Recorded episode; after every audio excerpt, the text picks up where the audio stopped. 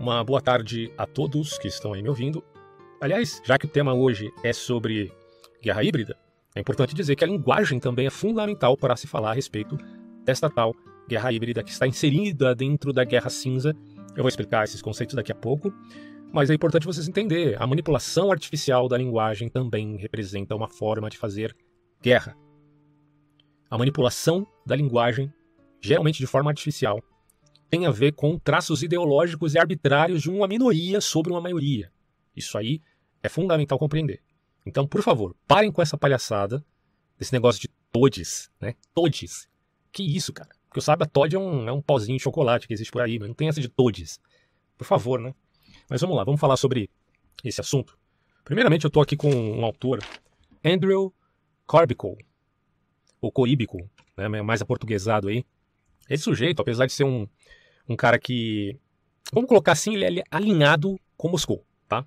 Esse livro vai falar da guerra híbrida como uma abordagem adaptável e indireta. Mas a posição dele frente ao que está acontecendo na Ucrânia é lamentável, cara, lamentável, né? Querer defender a Rússia é, nos termos da sua própria teoria, sem considerar a concreção, a realidade. Mas vamos lá, olha que interessante as palavras dele.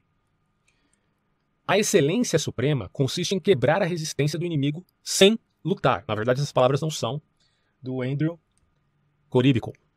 Essas palavras são do Sun Tzu. Mas é evidente que a arte da guerra está sendo um dos livros inspiradores da guerra híbrida. E aí esse autor, que até onde eu entendi é norte-americano, mas tem esse laço com Moscou, diz o seguinte: Há mais de dois mil anos, o antigo estrategista militar chinês Sun Tzu, tirar aqui o microfone está muito perto, é, então, há dois mil anos, uh, o estrategista Sun Tzu percebeu que a guerra indireta é uma das formas mais eficientes de combater o inimigo. Então, assim, enquanto os Estados Unidos fala, os militares americanos falam de guerra híbrida, os russos falam de guerra não linear. A gente vai ver que isso tudo se encontra numa teoria mais abrangente, certo? Até eles falam de guerra de nova geração, né? um conceito mais russo do que americano propriamente dito, mas uh, são conceitos conhecidos na área. E aí esse autor diz assim: ele permite que um oponente derrote seu adversário sem enfrentá-lo diretamente, economizando assim os recursos que teriam que ser gastos em um confronto direto. Atacar o inimigo indiretamente também pode prendê-lo e colocá-lo na defensiva. Então, claro que vai a guerra híbrida também contempla a ideia de uma guerra normativa. Não exclui isso, necessariamente.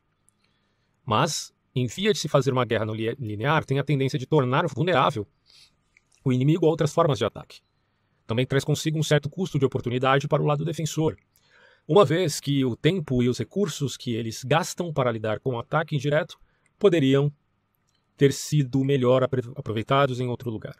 Além das vantagens táticas, existem também as estratégicas. Pode haver certa restrição, por exemplo, alianças, paridade militar, etc., que impedem uma entidade de lançar diretamente hostilidades contra outra. Nesse caso, a guerra indireta é a única opção para desestabilizar o outro.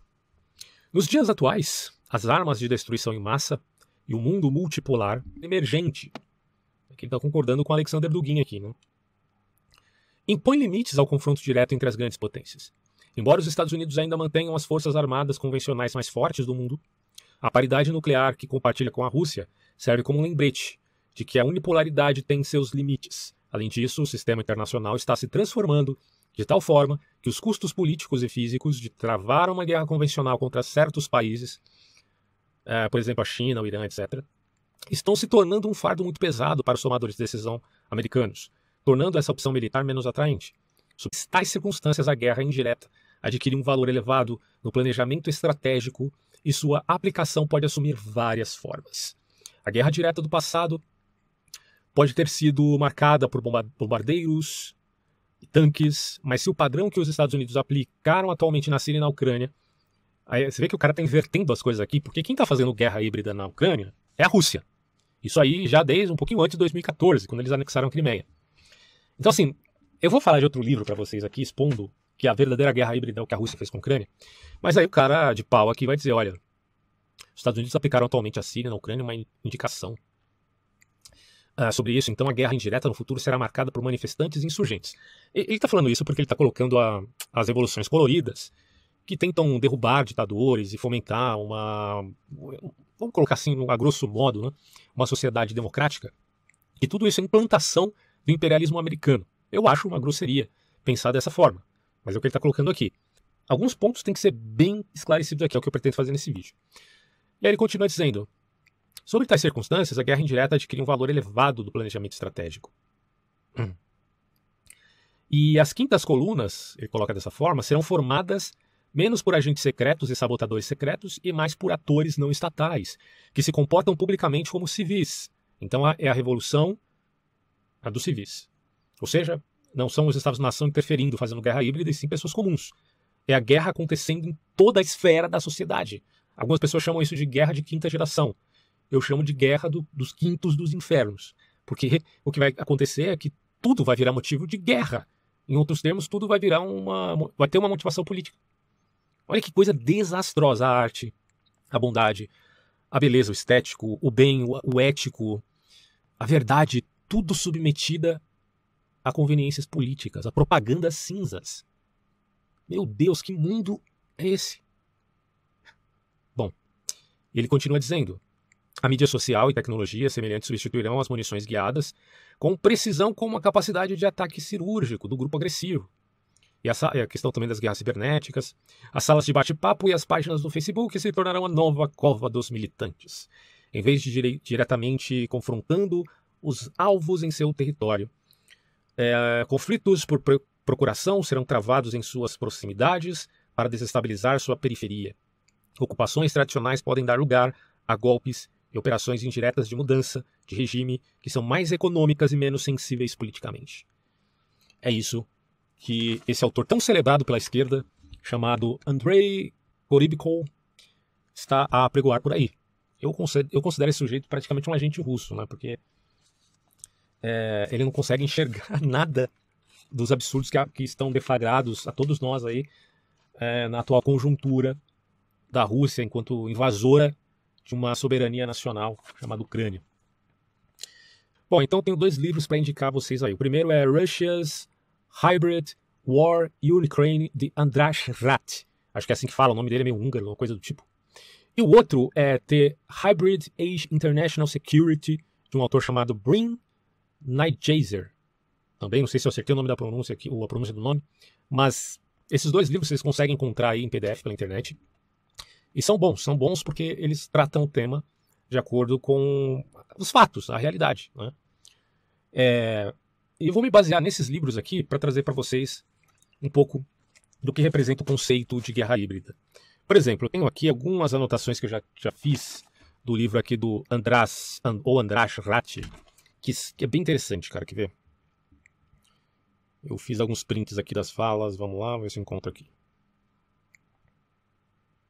Bom, aqui nesse livro ele vai falar de como a, Rússia usou de guerra híbrida contra a Ucrânia, já em 2014. Ele vai dizer assim: o uso do termo guerra híbrida não ganhou força até o verão de 2014, embora houvesse várias menções antes disso. O general holandês Frank Kappen chamou as operações russas de guerra híbrida. Em 26 de abril de 2014, o cientista político russo, ex-assessor do presidente Vladimir Putin, é, Ilarilovich, uma coisa assim, ou melhor, né, Ilarionov, é, Ilarionov, exatamente, também mencionou o termo em junho de 2014, apontando a importância da guerra de informação nesse novo mundo. Ah, ele diz: um avanço no discurso veio quando a OTAN decidiu adotar a expressão. A OTAN adotando a expressão guerra híbrida por causa da Rússia, e não o contrário. Em, uma, em um vídeo de revisão da OTAN, publicado em 3 de julho de 2014, é, essa organização declarou publicamente que esta nova forma de guerra está acontecendo no mundo e se chama guerra híbrida, e já apareceu em outros contornos, antes até mesmo da anexação da Crimeia pela Rússia. A outra parte que eu anotei aqui, ele diz: a declaração da cúpula do País de Gales descreveu a guerra híbrida como uma ampla gama de medidas militares, paramilitares e civis, abertas e encobertas, empregadas num projeto altamente integrado. E, o texto completo aqui, porque eu peguei só o trecho, mas ele vai dizer assim: ó, um avanço no discurso veio quando a OTAN decidiu adotar essa expressão, tal, tal, tal. Aí ele diz: é, mais de uma vez, e como termo abrangente e bem elaborado durante a cúpula do País de Gales da OTAN, no final de dezembro, é aí que eles falam a respeito dessa expressão. Outro, outra fala aqui. Além disso, eles preveem que as guerras futuras podem se esperar o uso generalizado de, for de formas não tradicionais de combate, como armas capazes de influenciar o clima ou desencadear terremotos, bem como o aumento do uso de sistemas de armas robotizadas e possivelmente autônomas. Por isso que eu falo para vocês, quando a gente fala assim de um mundo tecnocrático, é, de um mundo super avançado, onde a tecnologia vai facilitar profundamente a nossa vida, onde as doenças serão curadas, onde os homens serão imortais. Imortais daquele jeito, né? Não vai morrer de doença nem de velhice, mas pode morrer de outra coisa. É, imagine que o avanço tecnológico ele anda com passos próximos do avanço também dos conflitos e das guerras. Então aí, aí é que mora o problema. Quanto maior o avanço tecnológico, maior será o avanço tecnológico também para a guerra. E como é que como lidar com um mundo assim? Enquanto uh, existirem no planeta Terra autocracias, vai ser muito difícil fazer aquilo que uh, Adolf Huxley chamava de admirável mundo novo. Porque para fazer o admirável mundo novo, meu amigo, você teria que ter uma civilização super avançada, quase extraterrestres, e você teria os selvagens indígenas que moram fora e que vivem por conta própria, mas que não têm tecnologia nenhuma, certo? E aí o Huxley pensou bem, né, a distopia dele. Agora, no que concerne, aliás, essa distopia que tanto inspirou o nosso amigo aqui, o Val Noah Harari, para escrever a obra dele, Homo Deus, né? Homo Sapiens e Homo Deus. É, tem até uma passagem no, no Homo Sapiens, é, no, no, livro Sapiens, aliás, né? O nome do livro é Sapiens, onde ele vai dizer que não entende por que, que Huxley achava que o Admirável Mundo Novo seria uma distopia. Você veja as cabe os best-sellers de hoje, né? Quem são? Bom, mas enfim. O que acontece aqui é que a guerra híbrida implica uma guerra em todas as esferas. É a guerra do quinto dos infernos.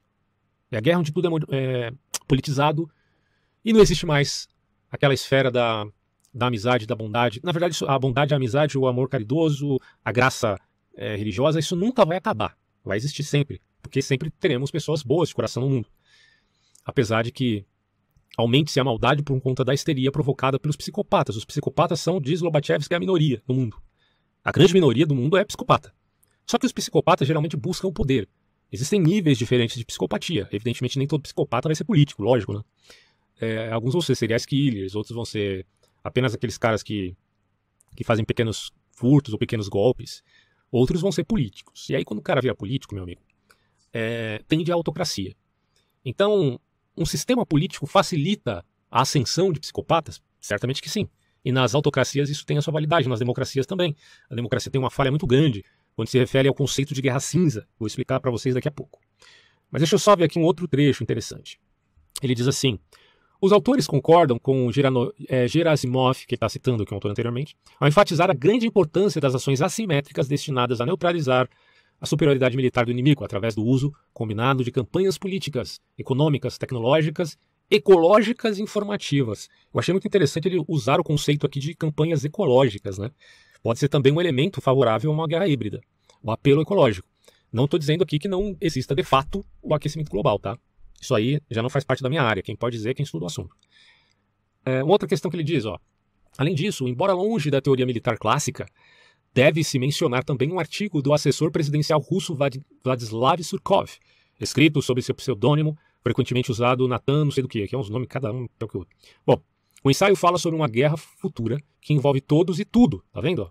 Todos os aspectos da vida, enquanto ainda permanece evasivo em seu, seus contornos principais. Pensar nisso é, é muito triste. É desanimador. Mas a esperança, acalme-se, sempre tem uma forma de resistir a tudo isso.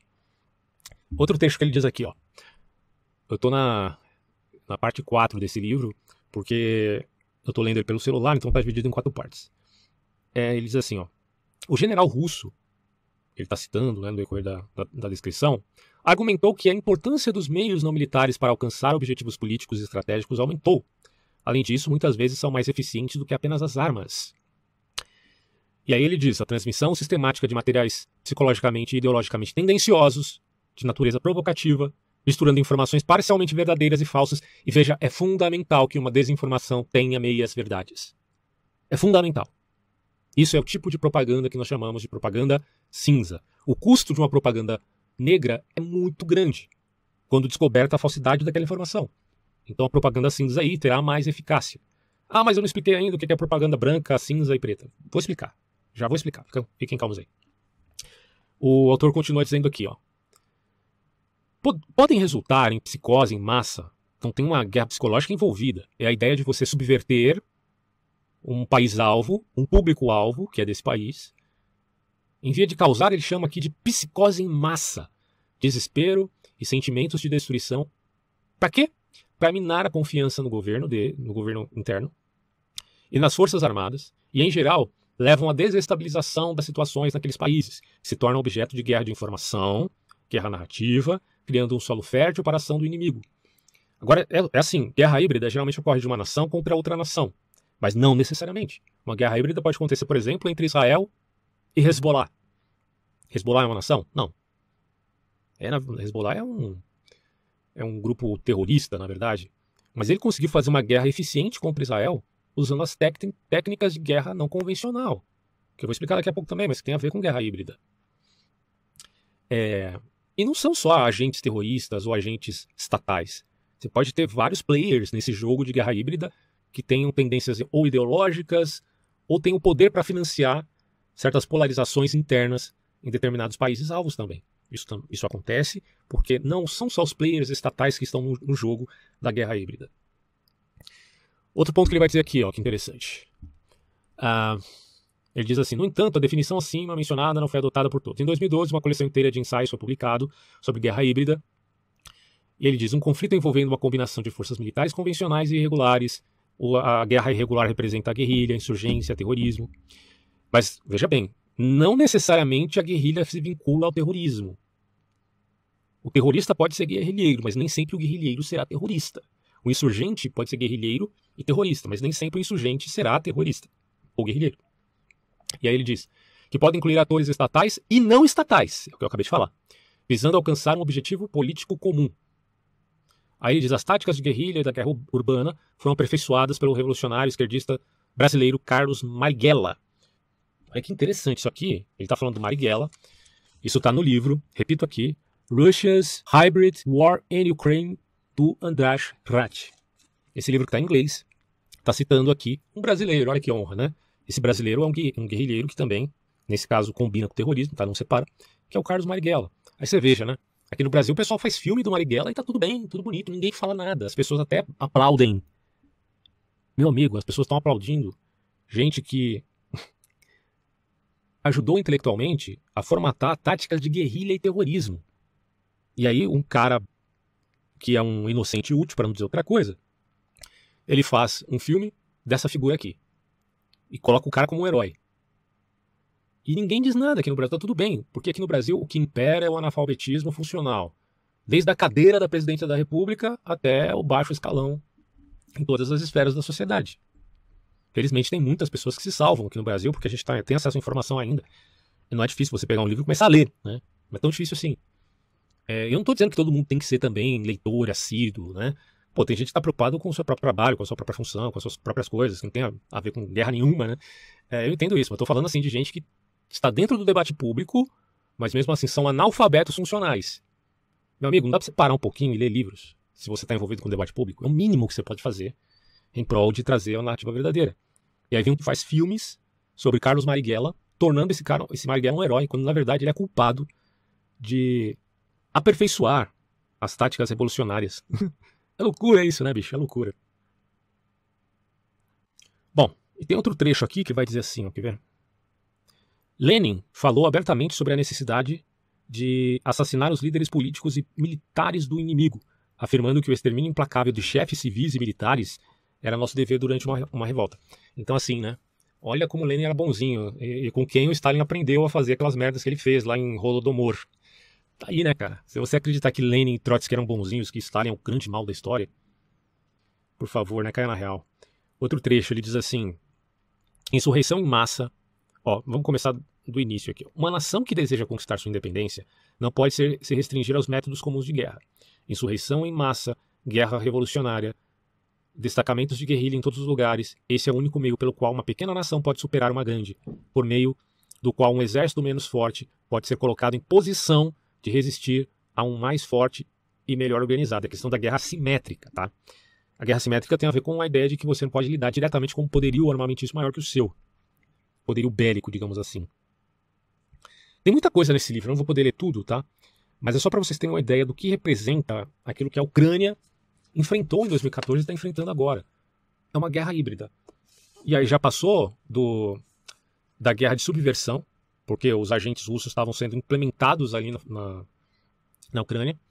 E mais do que isso, é, misturados entre os civis, porque é, vocês vão entender que a coisa está vinculada a uma guerra de narrativa, de informação e desinformação, de subversão e também bélica.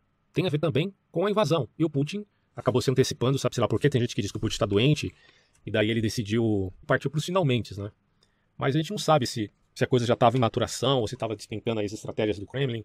O fato é que hoje ele está sendo muito mal visto pela sua atuação, até porque a guerra híbrida já tinha sido deflagrada desde 2014 pela inteligência de outros países, como no caso dos Estados Unidos. Bom, então eu, vou, eu preparei aqui um resumo para passar para vocês o significado mesmo dos conceitos vinculados à guerra híbrida. Isso vai ficar bem claro, né, para que o pessoal entenda. E tente, na medida do possível, se precaver a esse respeito. Então já citei aqui os livros que são de máxima importância para compreender introdutoriamente esse assunto.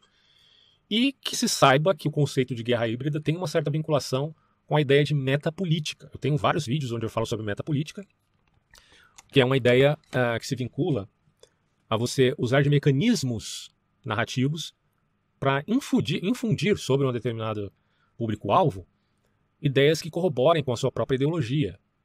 E isso acaba causando enfrentamento contra outras de caráter, digamos assim, hegemônico. Isso está muito bem implantado, por exemplo, no gramscismo. O próprio Antônio Gramsci, que era um, um neo-marxista, melhor dizendo, um neo-marxista entusiasmado com a ideia, apesar de estar preso né, pelos fascistas da Itália, ele era um sujeito entusiasmado com o marxismo e acreditava que poderia levar o socialismo é, mediante a infiltração em campos ideológicos. E aí a ideologia passa a ser, digamos assim, uma espécie de oportunidade para que essa matéria é, socialista, esse, essas ideias, essas utopias socialistas se implementem em todas as esferas sociais.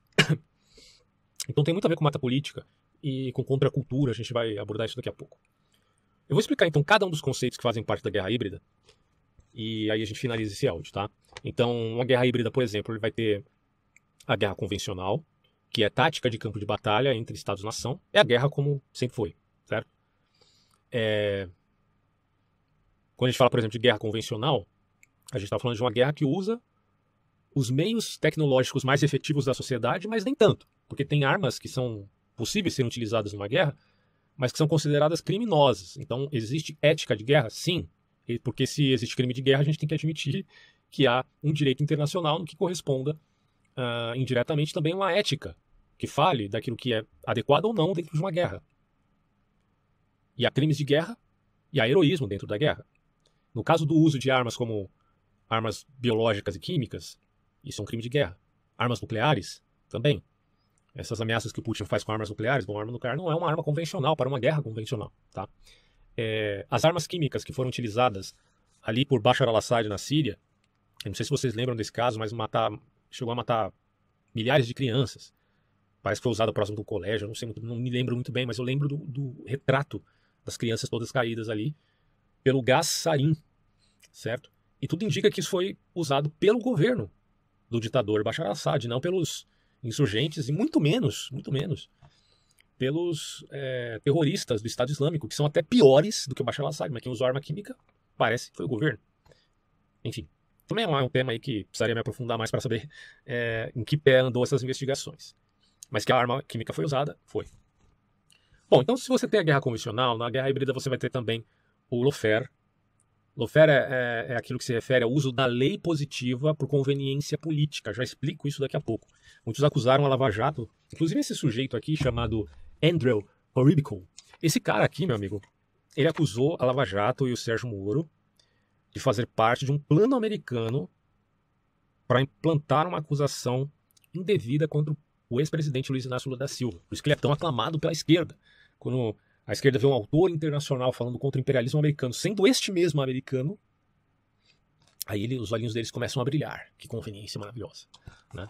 E aí dizem que o Sérgio Moro cometeu, é, ousou da estratégia do Lofer contra o santo do Pauoco, Luiz Inácio Lula da Silva.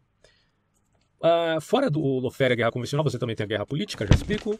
Você tem também a guerra irregular, as guerras cibernéticas. Uh, a guerra no campo da linguagem e as intervenções estrangeiras e até mesmo, pasmem, aquilo que nós chamamos de diplomacia. Impressionante, né? Vamos começar pelo Lofer aqui, ó. Aqui cabe fazer uma diferença entre preso político e político preso. Eu já começo daí, tá? Porque se você, por exemplo, acredita é, que Nelson Mandela foi um preso político, aí você pode dizer, ah, então usaram contra Nelson Mandela essa técnica do Lofer, usando e abusando das leis para destruir a reputação do indivíduo e até mesmo prendê-lo. Se você acredita que aconteceu com o Nelson Mandela, que é um caso à parte, porque cada caso tem que ser investigado no seu, no seu próprio contexto, será que no caso do Lula foi a mesma coisa? Porque muita gente chama o Lula de preso político, não é à toa. Chamar o Lula de preso político implica em dizer que ele foi vítima do Lofer. Entende isso agora? Só que nós, aqui no Brasil, comumente chamamos o Lula de um político preso, que está solto por uma conveniência, por um golpe. Como disse o Barroso, apesar de todos os defeitos do ministro do STF, Barroso, ele foi um dos caras que apoiou a Lava Jato até o fim. E, portanto, considerando que o Lula é um político preso, não um preso político. Quem acompanhou o que aconteceu na Itália conhece o filme da reação da corrupção. 1. Um, mudança na legislação ou na jurisprudência. 2. Demonização de procuradores e juízes. E 3. Tentativa de sequestro da narrativa e de cooptação da imprensa para mudar os fatos e recontar a história. Na Itália, a corrupção venceu e conquistou a impunidade. E não por acaso.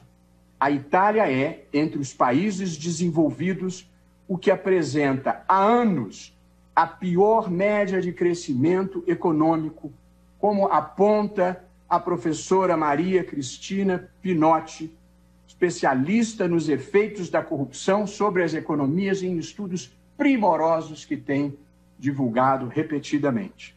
Mas eu dizia, na Itália, a corrupção conquistou a impunidade. Aqui entre nós, ela quer mais. Ela quer vingança. Quer ir atrás dos procuradores e dos juízes que ousaram enfrentá-la para que ninguém nunca mais tenha a coragem de fazê-lo. No Brasil, hoje, nós temos os que não querem ser punidos, o que é um sentimento humano e compreensível. Mas temos um lote muito pior, presidente, que é o dos que não querem ficar honestos nem daqui para frente e gostariam que tudo continuasse como sempre foi. Aí eu coloco aqui. Para aqueles que acreditam na inocência de Lula, dirão que ele seria um preso político porque ele foi vítima, supostamente vítima, do lawfare, segundo Andrew Coribico. Quer dizer, esses caras nem conhecem o Brasil, não sabem nada do que acontece aqui e acham que podem é, implantar esse conceito numa circunstância que aparentemente para eles, aos olhos deles, teria sido um abuso da lei brasileira. Que é o caso do Glenn Greenwald, é, que acha que o Moro é um monstro, porque ele está partindo desse pressuposto também. Parece que ele também tem uma certa raivinha ali dos americanos, né? apesar dele ser americano. É... Então, assim, vamos definir alguns, algumas características dessa guerra híbrida pautada no uso da lei para conveniência política. O lofer é uma arma para combater inimigos políticos. Primeiro ponto. Segundo, é uma conveniência de interesses políticos perante brechas da lei. Os políticos, por conveniência, usam as brechas da lei para destruir um adversário. Terceiro, é o abuso das leis para destruir a reputação da persona pública. Quarto, o Lofer tem uma meta, uma meta, que é influenciar a opinião pública. Para isso eles usam do convencimento uh, da mídia. Então a mídia tem, tem uma importância grande aqui, né? Convencer a mídia ou convencer o cidadão comum. Uh, quinto, é a negação da defesa da imparcialidade no direito.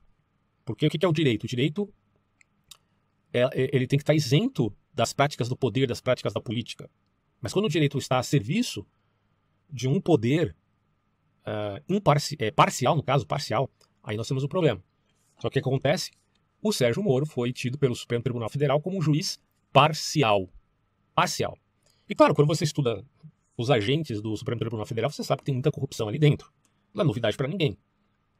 Se você fala que o Gilmar Mendes e Ricardo Lewandowski são pessoas imparciais, você tá de brincadeira, bicho. Assim, é, é, é pra rir. Né? Que essas figuras, esses figurões estão lá no Supremo Tribunal Federal julgando que um outro juiz seja parcial quando eles estão agindo de forma justamente parcial. É uma loucura isso, pensar um troço desse. Mas a esquerda está batendo palma para isso. Por quê? Porque eles estão sendo parciais a favor do Luiz Inácio. Certo?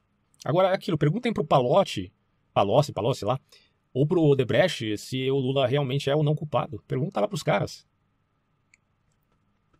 E aí tem aqui, ó, no Lofer, há um ataque em duas frentes, pelo menos em duas frentes, que é o jurídico e o midiático. No jurídico, há a conveniência de um tribunal ou juiz corrompido em via de julgar o caso e também o um amplo uso de uma lei, uh, só que interpretada com má fé, ou é, pautada nos excessos interpretativos, subjetivos, enfim, é a conveniência da lei. Alguma brecha que tem ali que não, não haja como você. Quer dizer, é uma, uma lei que pode ser interpretada objetivamente, mas de repente você consegue fazer ali uma, um xadrez 4D né, para impor aquilo sobre uma determinada figura e convencer a mídia disto. Porque a mídia não tem a tecnicidade jurídica para julgar tudo que essas pessoas especialistas falam ou fazem. Então vira um joguete político. E, e aí é que está, a mídia é a segunda frente importante para você usar essa tática do lawfare para acabar com reputações. Porque a mídia, ela cria uma ambientação que dá a ideia de uma presunção de culpa, ao invés da presunção de inocência, que é o ponto de partida para você julgar qualquer pessoa. Tá?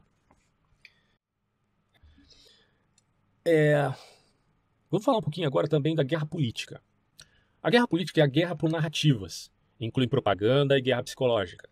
E esses dois conceitos estão vinculados e jogam com a opinião pública. Então, quando você fala de guerra política, você está falando de propaganda e quando você fala de propaganda, isso está vinculado, mas não necessariamente a mesma coisa, mas está vinculado à guerra psicológica. E esses dois conceitos jogam com a opinião pública. Várias são as técnicas usadas para influenciar um público-alvo ou um país-alvo. Na guerra psicológica, por exemplo, a ideia é destruir a moral dos adversários. Tá vendo? Só vindo o urubu comendo a carniça do bicho, cara. Na guerra psicológica, por exemplo, a ideia é destruir e desmoralizar o inimigo. E aqui no Brasil, a chamada terceira via é alvo de dois grupos sectários que agem na guerra psicológica e na propaganda. E aí faça, por favor, uma diferenciação entre propaganda aqui, enquanto ideologia, e propaganda enquanto publicidade. Ou há quem faça essa diferença de propaganda e publicidade. É, teve até um rapaz que comentou ali no meu vídeo. Eu não lembro que vídeo foi, mas ele, ele mencionou essa diferença. Mas a gente pode também pensar propaganda como igual publicidade, ou, ou no caso aqui, propaganda ideológica em via de política, diferente de publicidade propriamente dito. Bom, em síntese, guerra política trabalha com desmoralização. Eles precisam da meia-verdade. É, que mais? Narrativas. A guerra política também trabalha com narrativas descompromissadas com os fatos. O que importa é a narrativa ficcional, ainda que seja ficcional. Também trabalha com sentimentalismo e populismo. Além disso, desinformação e fake news. Eu falo aqui porque fake news é uma coisa, desinformação é outra.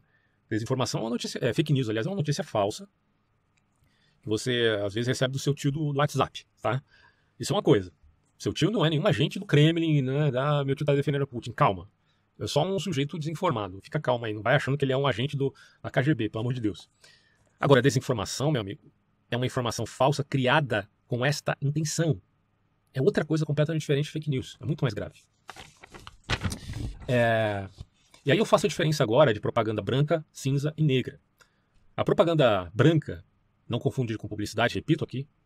A propaganda branca é geralmente vinculada a notícias verdadeiras, mas se vale ou de eufemismos ou de hipérbole. Em outros termos, é tendenciosa, diante de um dado realístico.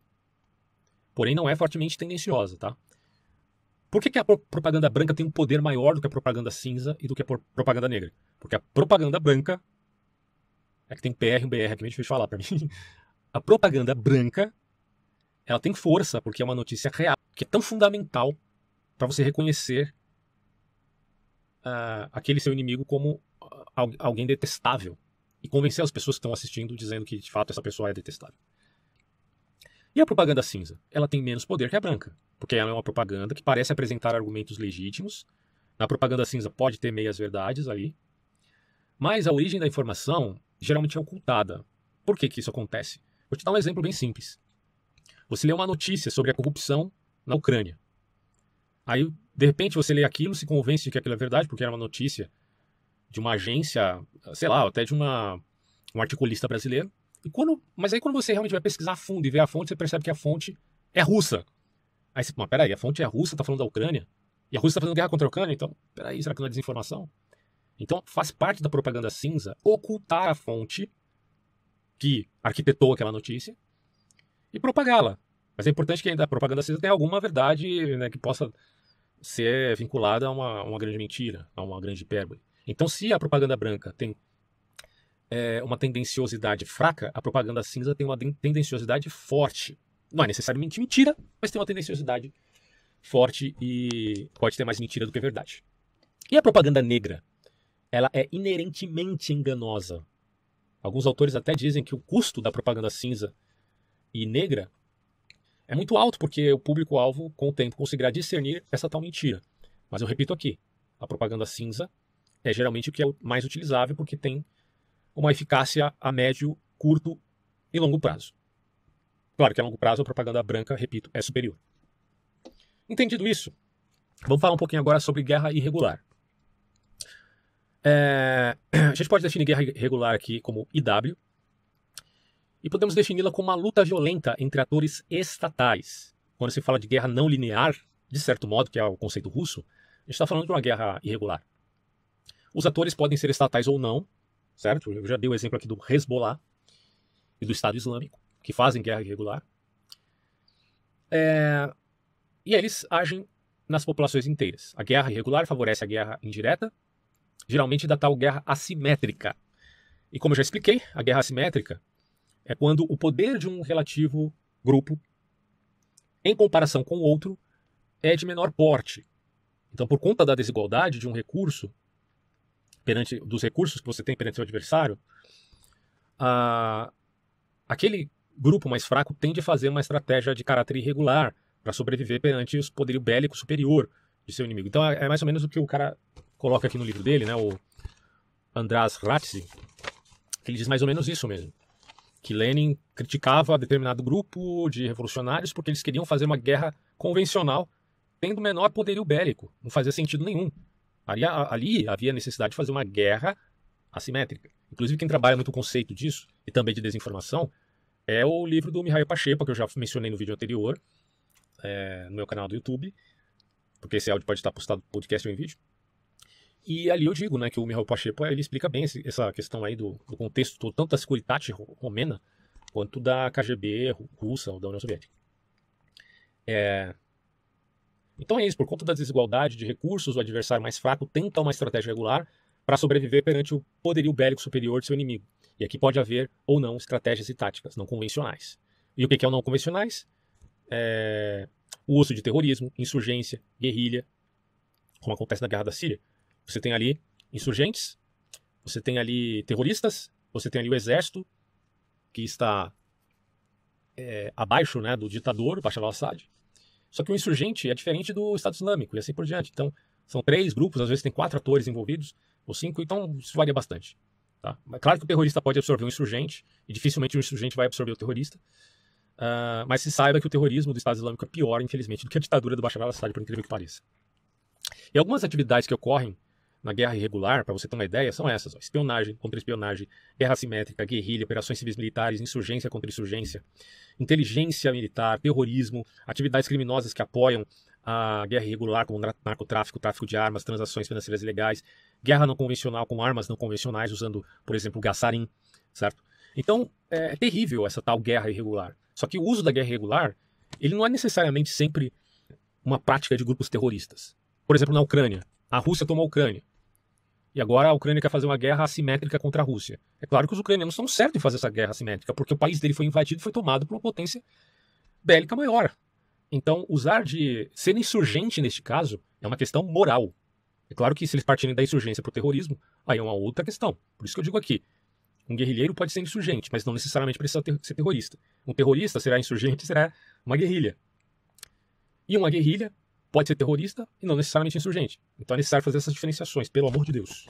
Igual tem gente dizendo que, ah, mas então é, o coquetel Molotov feito pela Ucrânia pode, feito por, sei lá, pelo Hamas não pode, ou qualquer outro bosta aí.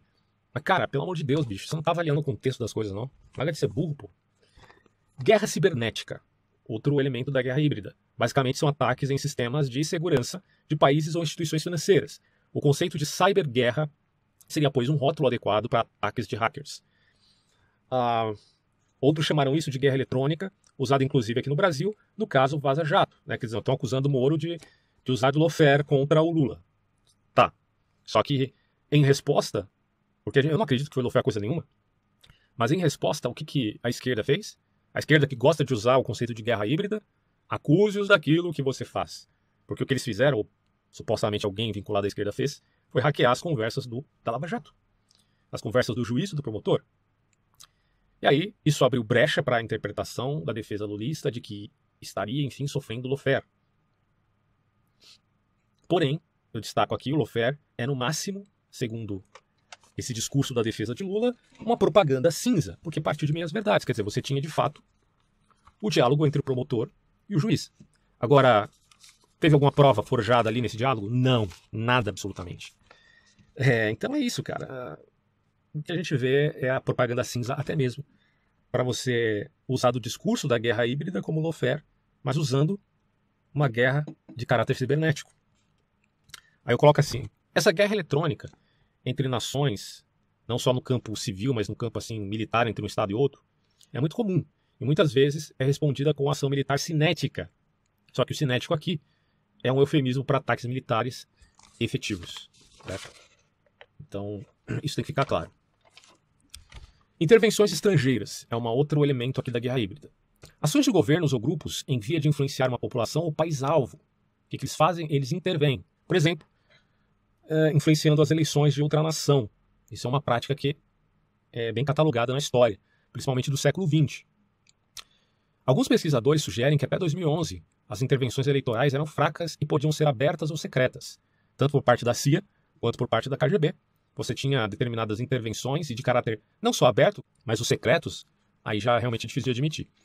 E tanto a CIA quanto a KGB, ao que parece, é, tinham esse tipo de prática, apesar que eu faço aqui uma distinção entre CIA e KGB. Já explico por quê. A forte atuação da CIA e da KGB em via de intervir em países estrangeiros pode nos levar a fazer falsa equivalência entre as atuações americanas e russas. Evidentemente que não, que não existem mocinhos de um lado e bandidos do outro, como se a CIA fosse os bonzinhos, filhos de Deus, e a KGB os filhos do capeta. Não é isso, pelo amor de Deus, gente. Não tem nada a ver uma coisa com a outra. É, tanto os Estados Unidos quanto a Rússia já agiram de modo unilateral ou por conveniência em busca de seus próprios interesses. Isso é um erro e tem que ser criticado. Mas não é difícil, aí meu adendo, não é difícil perceber a distância uh, ou distinção no que concerne aos direitos entre uma democracia liberal e uma ditadura, principalmente na época de Guerra Fria. O governo de Stalin era uma, um totalitarismo, esqueceu ou não? Eu preciso lembrar isso. E os Estados Unidos era uma democracia liberal. Hoje, a diferença entre uma democracia nos Estados Unidos e uma autocracia na Rússia. Ainda nas entranhas dos poderes políticos russos está a atuação das agências secretas. Porque, como diz aí um rapaz que era da ABIN, né? Tem um podcast que ele aparece e vai falar assim: olha, se tem um lugar onde é fácil as pessoas se corromperem é nos serviços secretos de inteligência estatal. Aqui no Brasil, pessoal, ele diz que tá tudo, tá tudo corrompido na BIM. Agora, tu imagina na Rússia, onde décadas a fio o que valia era o modus operandi KGBista. E a CIA? Bom, a CIA também tem muita corrupção. Psicopata nasce também nos Estados Unidos, não é só na Rússia não, bicho. Nasce em todo lugar. Agora, o sistema favorece também a atuação ou não desse psicopata. E a atuação na CIA é diferente da atuação na KGB. Só pelo aspecto punitivo, porque na, CIA, na KGB, se alguém fosse um agente duplo, um traidor, o cara morria na hora. Na, KGB, na, na KGB né? Na CIA, ele era julgado.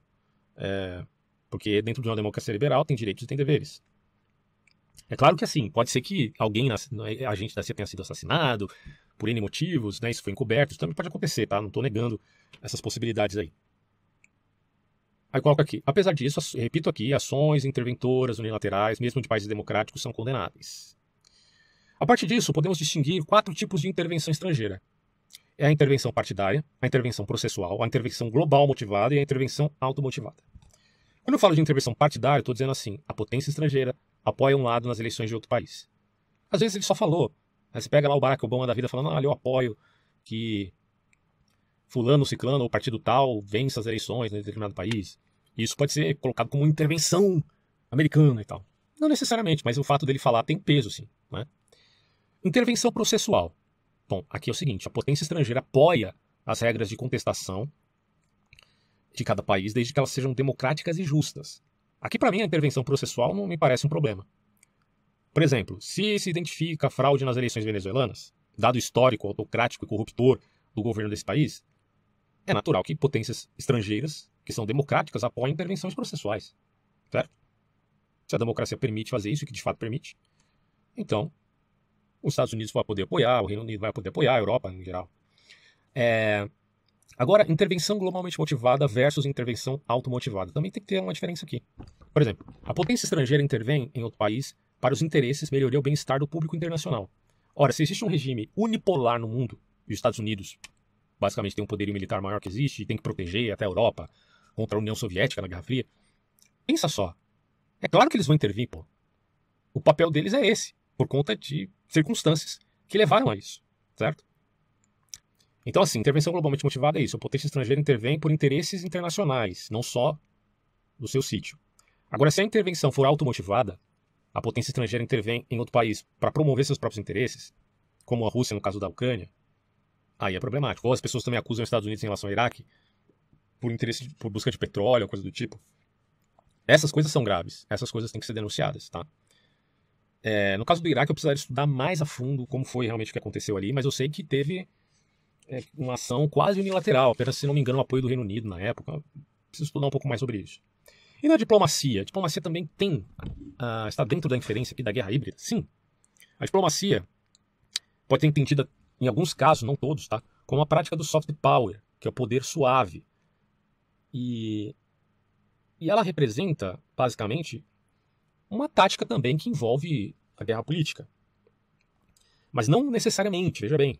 A diplomacia tem a ver com tratados internacionais, acordos bilaterais ou multilaterais, alianças, é, que são fruto de diplomacia. Por exemplo, foi pelas relações diplomáticas que a OTAN foi criada. Assim também a União Europeia. São alianças que os países fizeram em via de manter a paz, em via de se proteger mutuamente. Isso é errado? Claro que não, pô. Quer dizer, você quer proibir o contrato de duas pessoas separadas, que não tem nada a ver com você. Não faz sentido. Agora, no caso da, da Ucrânia fazer parte da OTAN e que isso envolveria um risco para a Rússia, por questão territorial e geopolítica, é um caso um pouco à parte. Talvez ali a gente possa até considerar, é, na visão dos russos, tentando entender o que esses caras têm na cabeça, haveria um certo risco para a Rússia. Mas a gente sabe que, no fundo, o que a OTAN representa aqui são ações puramente diplomáticas e, em via da guerra, é de caráter defensivo. Não é a OTAN que vai começar a guerra. Agora, eu não estou dizendo por isso que a OTAN é perfeita, que eles não tenham cometido nenhum erro enquanto uma aliança de vários países. Mas o que eu estou dizendo é que eles não agem com, com uma centralização, e sim com um consenso dos países membros. Né? Isso é bem diferente do que um país autocrático agindo por conta própria. Quem não vê essa diferença, desculpa, você perdeu a linha, meu amigo. Aí eu coloco aqui, assim podemos dizer que diplomatas operam através de missões diplomáticas, evidentemente, pelos consulados e embaixadas. É, já estou terminando, tá? Existem muitas estratégias diplomáticas, o que as caracteriza como parte de uma guerra híbrida. Eu vou só citar duas aqui para vocês entenderem por que a diplomacia pode entrar também na guerra híbrida, e daí a acusação dos russos contra os americanos. Né? Uma delas é a armadilha da dívida e a outra é o país tomado como refém. Mas isso aqui, na verdade, atenta contra a Rússia ao invés de ajudar na narrativa deles. No caso da armadilha da dívida é o seguinte: em relações bilaterais, uma potência pode fazer empréstimo e sobrecarregar o país beneficiado, tornando esse país mais influenciável a intervenções estrangeiras. Muitos acusam o FMI por conta disso, do pós-guerra. Né? E os países refém? Esse tipo de diplomacia tem caráter assimétrico, geralmente praticado por uma nação mais fraca, mas atualmente se vê isso de modo inverso agora na guerra barra invasão. Os russos não chamam de guerra, mas é claro que é guerra, não tem nada de operação não, bicho, é guerra.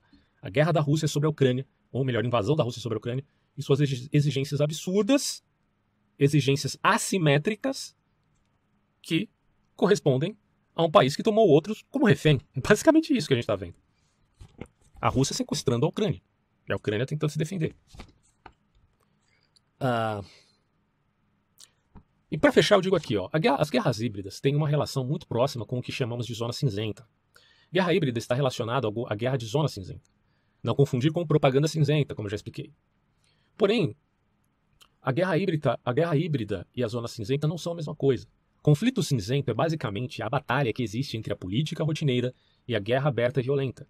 Em outros termos, está no limbo entre a efetiva paz e a efetiva guerra. É o estado intermediário. Por isso que a democracia tem tanta dificuldade, vocês vão entender. Diante disto, é que a zona cinzenta se associa à guerra híbrida pois é difícil de medir onde começa a subversão ou se ela é de fato intencional ou mera má-fé de pessoas públicas. Assim, as operações de guerra híbrida ocorrem principalmente nesta tal zona cinzenta. Elas podem ocorrer, pelo menos no que compete a técnicas específicas, não por causa de outras nações tentando desestabilizar determinado país, mas pode ser fruto de grupos ou atores não estatais, ideológicos ou financiados é, por grupos ideológicos. Então, às vezes o que a gente vê como guerra híbrida, como aquele vídeo que eu postei lá do, do transexual que tá dizendo que quer destruir a família, que não sei o quê, que eles vão usar de um método, não sei tal. Pois é, cara, uh, se esse pessoal ideológico parte para a guerra política, eles vão usar também dos meios vinculados à guerra híbrida. Claro, nos seus próprios termos. Você não vai ver um cara LGBT levantar uma arma para assassinar um pai de família. Pode até acontecer assim, mas um caso isolado. As armas que eles vão utilizar é de subversão. Mas isso pode ser fruto de um grupo radical espontâneo no seio da própria sociedade ocidental. Não necessariamente esse grupo foi plantado aqui pelos países autocratas, Rússia e China. O que a Rússia e a China poderiam fazer nesse caso, sabendo que isso existe aqui no Ocidente, por conta até da nova esquerda, que nasceu ali na década de 60 e 70, que foi se fomentando cada vez mais, se radicalizando cada vez mais, você poderia pressupor que esses caras podem às vezes investir, mas não só eles também, tem oligarcas ocidentais que investem nesses grupos, né? A gente não sabe exatamente por que essas intenções, mas eu costumo refletir sobre isso aqui no meu canal. Vocês podem assistir vários vídeos onde eu falo sobre esse assunto. Bom, outro ponto a se considerar é que estados não democráticos podem operar de forma mais eficaz na zona cinzenta, simplesmente porque são menos limitados pela lei doméstica. Em outros termos, para Putin, é fácil arrefecer subversões provocadas por movimentos específicos, é, principalmente esses movimentos de agitação social, que o Ortega Garcia chamaria de rebelião das massas. As rebeliões das massas para quem não entendeu ainda, é a melhor forma para você manipular a psicologia das massas e tornar essa, essa massa um idiota útil, um imbecil, se diz aí um inocente útil, para não ser muito pejorativo aqui, um inocente útil, e levá-lo uh, por conveniência dos seus planos, dos seus interesses, dos interesses de uma determinada oligarquia. Perceba que estados democráticos têm profunda dificuldade em lidar com a guerra cinzenta, porque todo o seu sistema jurídico está vinculado a lidar com conflitos no sentido da guerra e da paz. O intermediário, nesse caso, vez ou outra será confundido com direito e demagogia e será chamado de democracia. Esse é o problema da democracia. Ela está submetida a determinado nível de demagogia e não tem como calcular isso claramente. Mas não por isso que a gente tem que admitir uma autocracia, pelo amor de Deus. A gente tem que lidar com os problemas que a democracia apresenta. Fazer o quê? Aí eu coloco aqui, daí o problema das democracias em lidar com a guerra cinza, pois ora serão acusados de exagerar na sua repulsa pela demagogia outra hora de agir com leniência por essa atuação da guerra híbrida e assimétrica em zona cinza. Dito isto, podemos dizer que para subverter países alvos, os players, estados ou grupos específicos variados usam do ferramental não convencional das guerras híbridas. Ferramental não convencional porque é uma guerra não linear.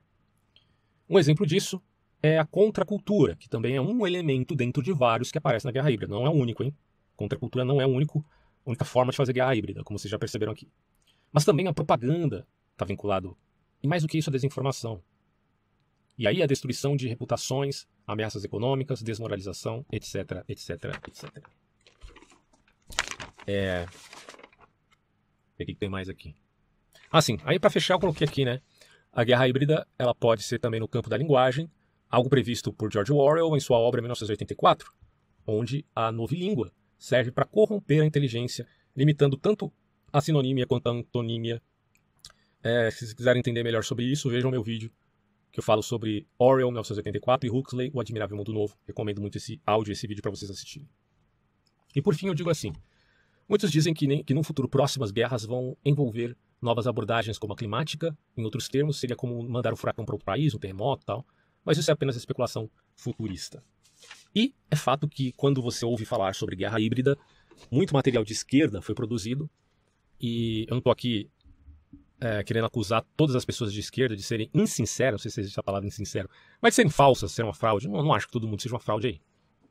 Mas eu considero que eles estão errando muito quando eles se colocam a favor de países autocráticos em via de lutarem com esse tal suposto imperialismo americano, que é praxe desses professores é, de ciências humanas, certo? Principalmente ciências humanas. Então, fique atento quanto a essa, essas questões. A coisa do acusos do que você faz, às vezes acontece. Então, não se encantem demais por narrativas e tentem estudar o assunto com seriedade. Eu trouxe aqui uma bibliografia para meus dois livros para dar uma introdução sobre esse tema. É bem interessante. Eu sei que países democráticos e liberais não são perfeitos, mas eu repito aqui, há uma diferença enorme entre países autocráticos e países democráticos, apesar de todos os problemas que nos trazem a democracia. Cabe a gente sempre, sempre considerar uh, a esfera dos direitos e dos deveres e ter, aí no mínimo, um trabalhar né, ético-moral para conceber as coisas sem essa visão a ferro e fogo que tem sido implantada pela guerra política, que é, como diz, eu vi esse de um Narlock falando sobre isso, né? que é como a antiterapia. A guerra política é uma antiterapia, é uma antiterapia cognitivo comportamental. É, porque demoniza as pessoas por tudo que elas fazem, por tudo que elas dizem, se elas dão um passo em falso, elas já são piores do que o próprio Satanás. E não é assim que as coisas funcionam na vida real, tá bom? Finalizo por aqui e até próximos vídeos, talvez com essa temática ou outra. Veremos aí. Só um adendo. Nem todo movimento popular tem intenção inequívoca de fazer guerra em Brida. E totalmente possível a existência de manifestações de indignação de um povo para com um governo, que surjam de modo espontâneo ao invés de artificial. Algumas revoluções coloridas que fazem frente a governos ditatoriais não podem ser relegadas apenas à manipulação ocidental, mas uma clara e evidente insatisfação popular. Portanto, a ideia aqui é considerar os perigos da mentalidade pautada apenas na redução política de todas as coisas. Tenha certeza que a vida é muito mais do que politicagens. Diferentemente do que diriam protagoras da vida.